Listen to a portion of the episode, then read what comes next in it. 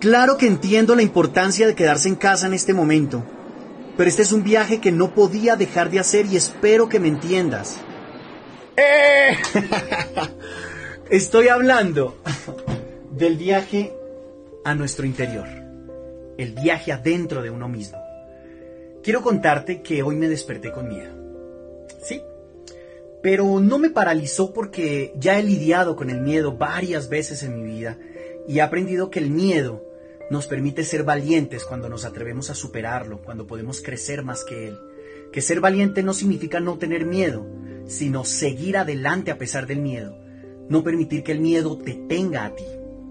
Definitivamente estamos viviendo momentos muy duros y hay tres grandes maestros para escuchar, el error, el amor y el miedo. Aprendamos también del miedo. Si el miedo te convierte en una persona que sabes que no te gustaría ser, si eres de los que se lanza a los supermercados a comprar todo lo que sea, si te vuelves egoísta por miedo, si salen cosas feas de ti por miedo, es momento de escucharlo y aprender.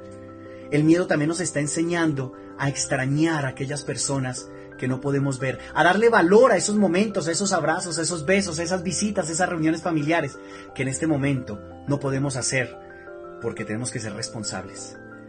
Yo te invito a que aprendamos juntos del miedo en este momento, que no te dejes paralizar por él, sino que aprendas lo necesario de ti y que mañana cuando todo esto pase, porque va a pasar, salgamos a vivir ya no con miedo, pero sí con las experiencias y el aprendizaje que el miedo nos dejó.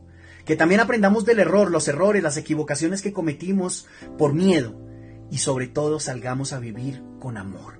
Que Dios te bendiga mucho. Cuídate. Oro por ti, oro por tu familia, ora por la mía, ¿eh? Vamos a salir juntos de esto. Vamos, vamos a salir de esto. Dios te bendiga y no dejes de hacer tu viaje.